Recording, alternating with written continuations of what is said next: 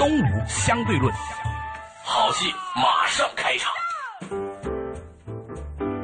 作者打通经济生活任督二脉，大家好，欢迎收听今天的东吴，我是梁东，对面的依然是二十一世纪商业评论发起人吴伯凡，老吴你好。大家好。话说呢，前段时间我们不聊的一个话题就是白粉笔和白大褂，也就是教育和医疗呢，变成了是一个终身的行为。嗯不光是时间上更长了，而且呢，从密度上来说呢，也更频繁了啊。以前呢，我们可能很多人是一年或者几年才去看一次医生的，现在呢，每天都在被医生看，因为你装上了一个可穿戴的设备。以前呢，我们可能只是一小段时间去读书，比如说到硕士以前、本科以前。嗯，但是呢，现在呢，可能是学不可以已，不断的要跟上时代的进步，这就引发了一个特别有意思的话题。前段时间我跟一些做投行的人朋友在聊，我说，以前呢我们在计划经济的时候没有那么强烈的感觉到周期性，现在推行了真正的市场经济之后，我发现呢，市场它本来就有一种波动的周期性，这个周期性呢就令到很多的行业今天突然很兴旺，明天突然一下子就一败涂地。但是呢，我那些投行的朋友说，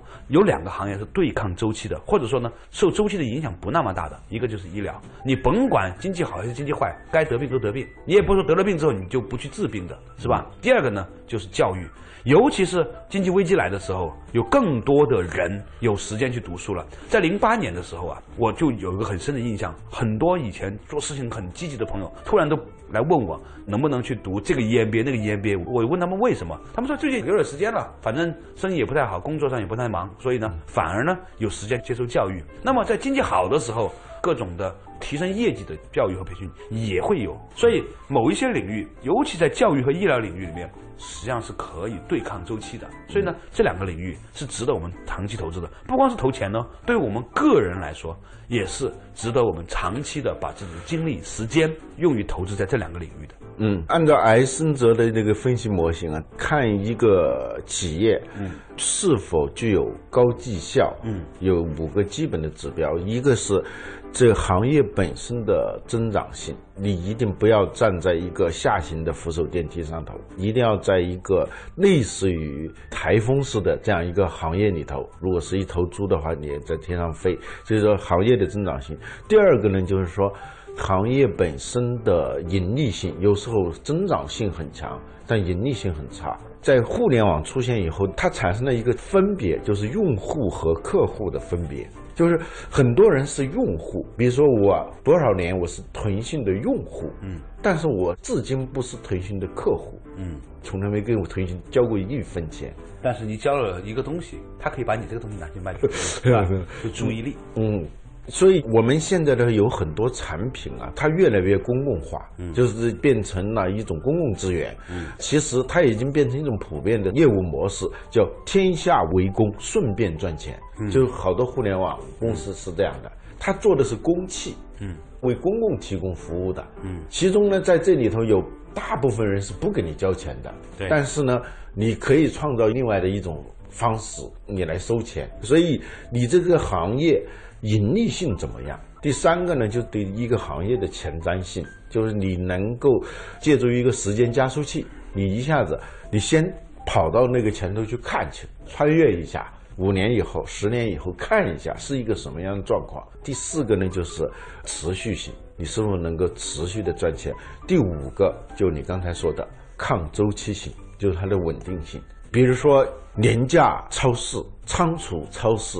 它就有一个抗周期性，就是你经济越不景气，它有可能顾客就越多嘛。包括电影业其实都是抗周期性的，呃，反而在经济周期差的时候，大家更愿意去电影院看电影。那因为它是一个稳定的、可以预期的、不会超支的一个消费。电影票你买完了，两个小时之内就消费这么多钱，嗯，但你进一个餐厅，你不知道。突然就谁说再加瓶茅台，那你就完了，就超支了，是吧？就现在呢，我们就尤其是在这一个经济不确定性成为常态的时候，我们一定要注意，不仅仅是要关注它的增长性、盈利性，还要看它是否有那种抗周期性。从这个角度来看的话，比如说前瞻性医疗和教育，它是一个稳定增长的。就是随着人口老龄化，处于老龄阶段的人口，他有好多级别的嘛。很简单，你以前没有意识到自己睡眠不好，觉得还睡挺好的，呃结果那个手环一戴，发现每天晚上居然洗十次，于是你就觉得啊，睡眠是个事儿啊。以前中医不是讲治胃病嘛，嗯，治那些尚未发生的病嘛，或者正在发生的病，对。现在就有这种可能啊！过去扁鹊那个国王不说“医之好治，不病以为功”吗？那、就是说医生喜欢治那些根本不存在的病，假装治好了，最后就在洋洋得意说自己治好了病啊！现在这个行业呢，它一方面治胃病，还要治那些并不存在的病。嗯，因为你这个病是创造出来的。防患于未然嘛，这个其实是把非客户变成客户了。对所以这个行业你可以想象它的这个空间是非常大的，它不是对现有存量市场的开发，它是本身是一个增量市场。嗯，不是说人在增加，即使人口在下降，但每一个人身上，他过去只花我们钱包里头一点点钱去治病、去防病，而今后会花更多的钱去治病和防病。对这个情形啊，就是我们都不能理解这个市场将会发展成一个什么巨量的市场。在微信刚刚推出来的时候，很多人认为它抢了这个移动啊、电信的短信的这个收入，嗯啊，大家都在说这个事情。但是为什么最近没说了呢？是我看到一个数据，是因为大家没有想到，因为微信的应用，大家在线的时间、流量的增加更多了，反过来呢，其实冲抵了这样的一个收入。换句话来说呢，我们人在使用手机的这个可能性上是无限的。好了，同样的道理，我们以前觉得一个人一年花出收入的百分之一到百分之二用于健康呢是很高的，也许你会突然间发现，几乎所有的人都大幅增加了他的医疗预算。以前可能是用在病上面的，后来用在保健上面的，后来是没有病的事情上面的，还有就是检测上面的，它会不断的拓展和细分。因此，今天我们讨论的话题就是百分比所对应的教育行业，以及白大褂所对应的医疗行业，将如何的成为未来的一个主流行业。它不仅对抗周期，而且极具增长性和爆炸性。医疗和教育产业的增长潜力源于互联网时代人类生活方式的哪些改变？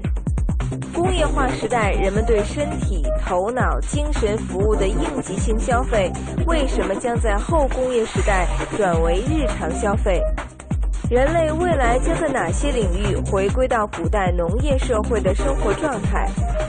欢迎收听《东吴相对论》，本期话题：数字时代的还乡之下期。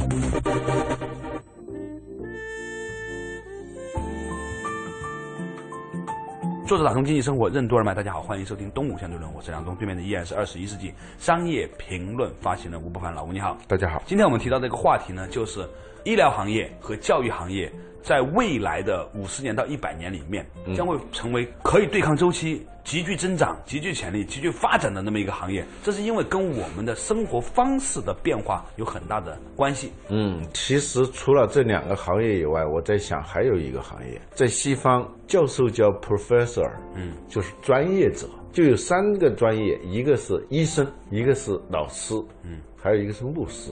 啊，牧师中国没有，但西方很普遍。嗯中国也有，啊，它对应什么？一个是人的身体的疾病，嗯，还有两个呢是分别补救你那个知识上的不足和这种精神上的不足。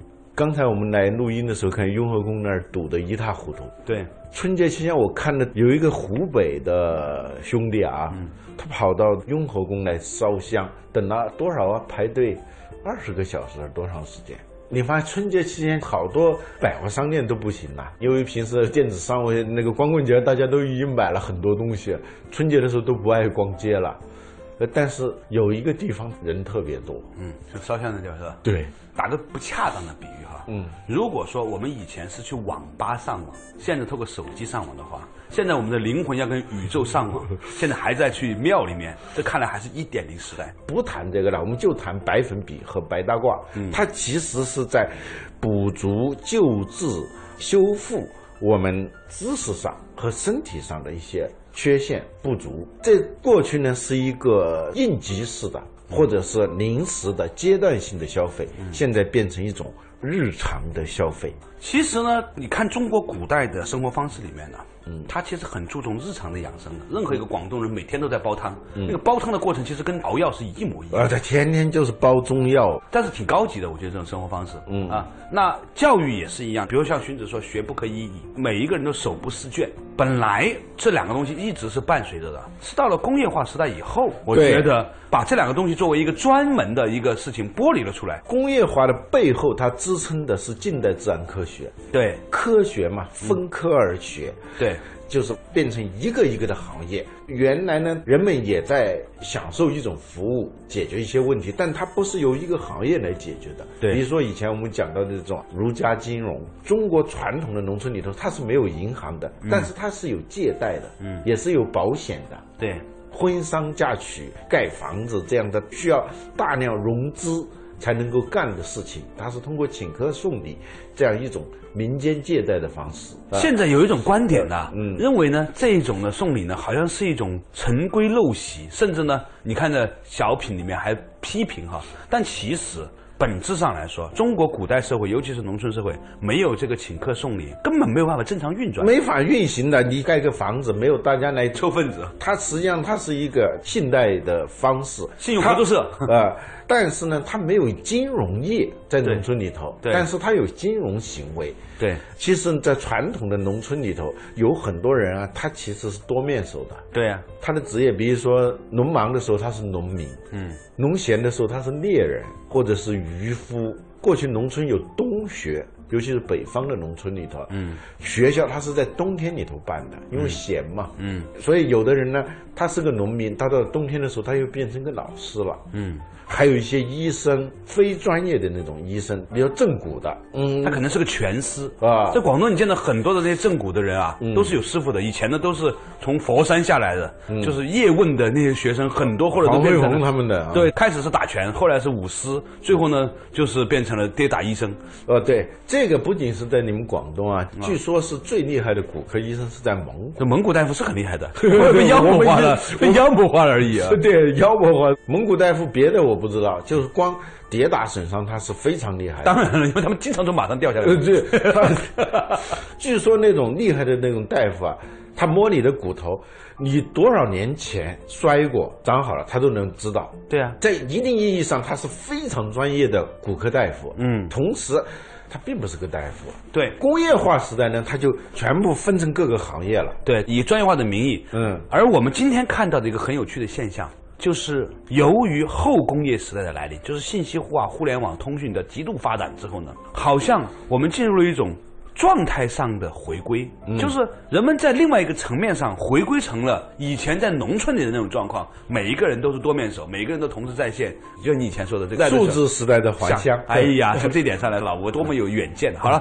稍事休息一下，我们今天呢和大家一起来讨论教育和医疗的行业正在走向一个历史的回归，所有的人都要终身的学习，所有的人都终身的在进行健康的投资和保健。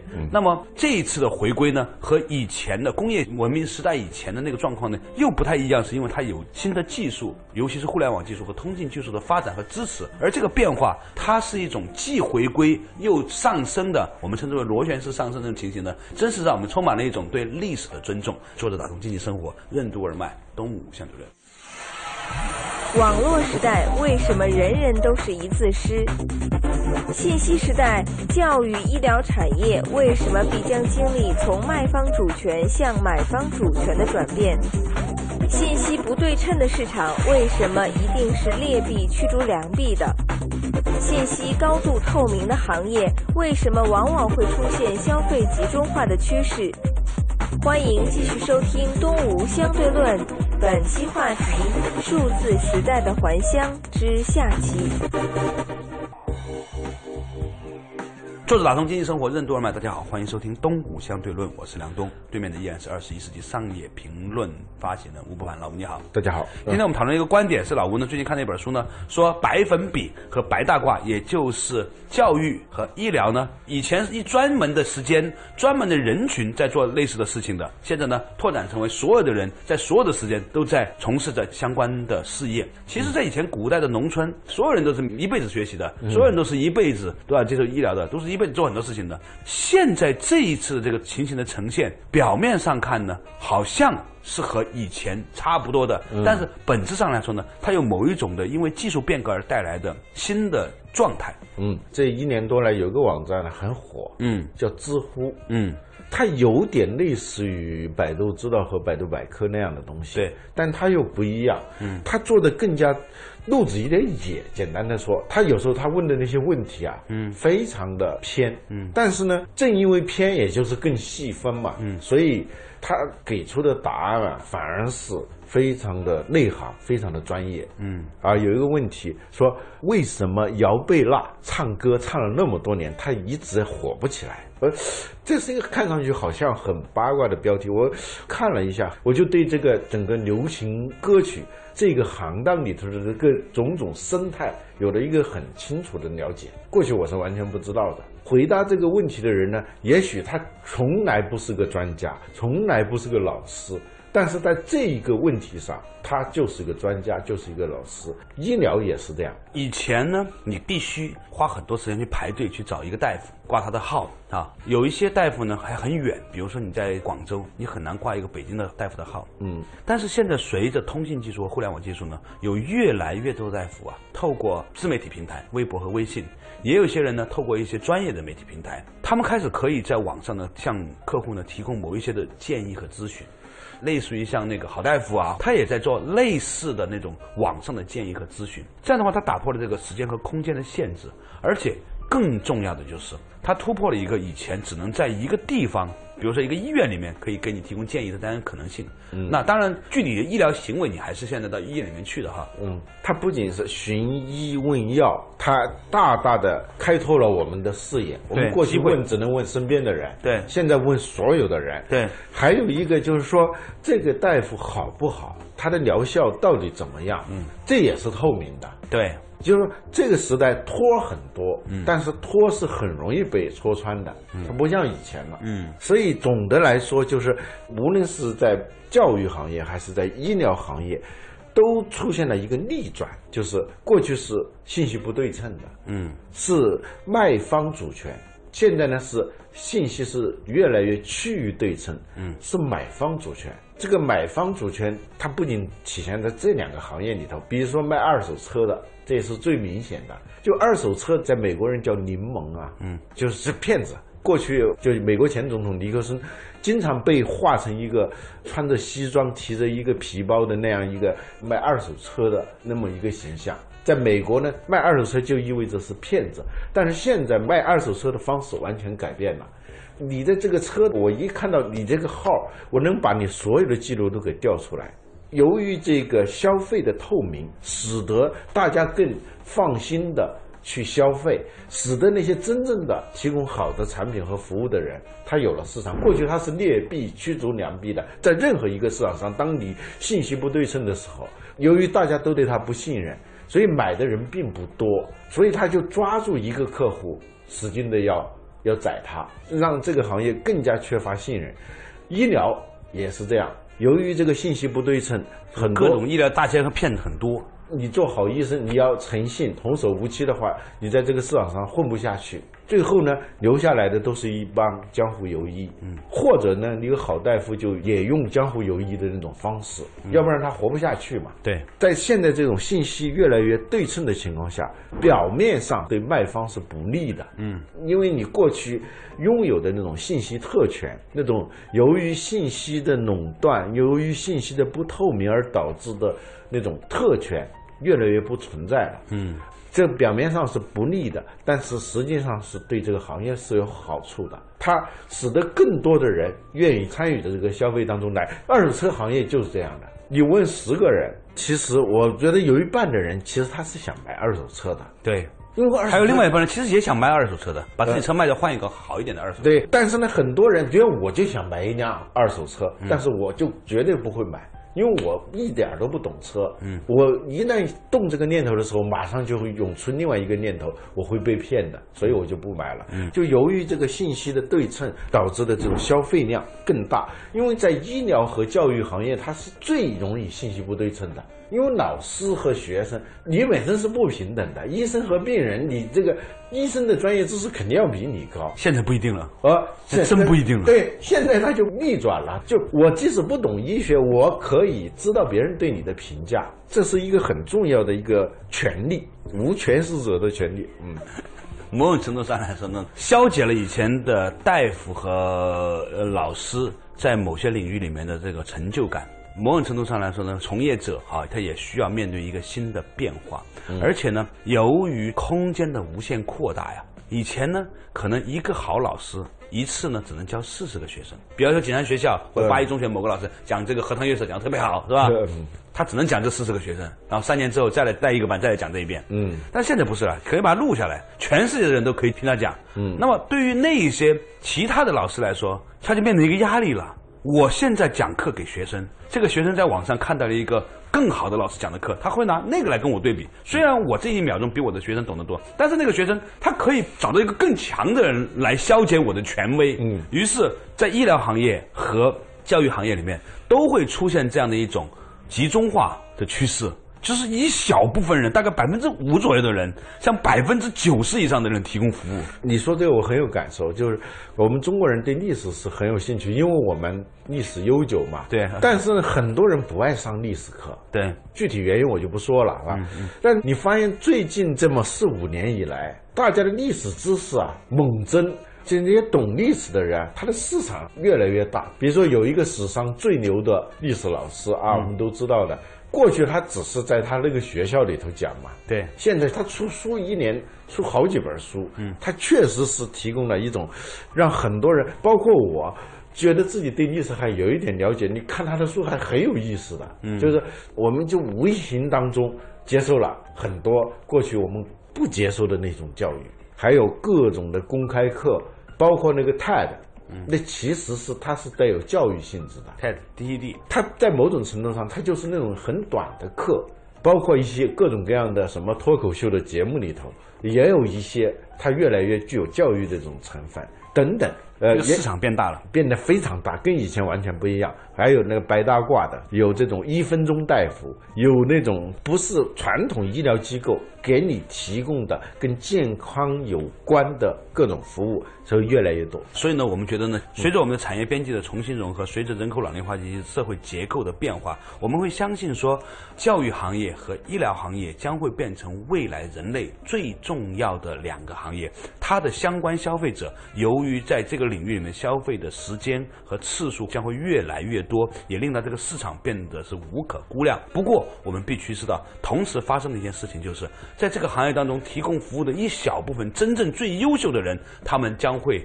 更多的占有消费者。以前一个老师能够对应的学生是很有限的，现在一个老师对应的学生几乎是无限量的。医生也有可能会变成这样一个情形，甚至这些医生配合的某一些的大数据的挖掘和团队的支持，一个好的大夫可以向更多的人提供更多的医疗服务了。包括很多的互联网公司，以前不是医院或者是医生的，由于他们在数据挖掘上的能力呢，各种数据对比的能力呢，也可以向普通的消费者提供更多。的跟医疗有关的建建议和服务，于是，在这样一个情形之下，我们相信教育和医疗将会成为一个非常庞大的产业。不过，它的产业形态也和我们以前理解的完全不一样了。我们将会保持持续的关注。感谢大家收听今天的东吴县主任，我们下一期同一时间再见。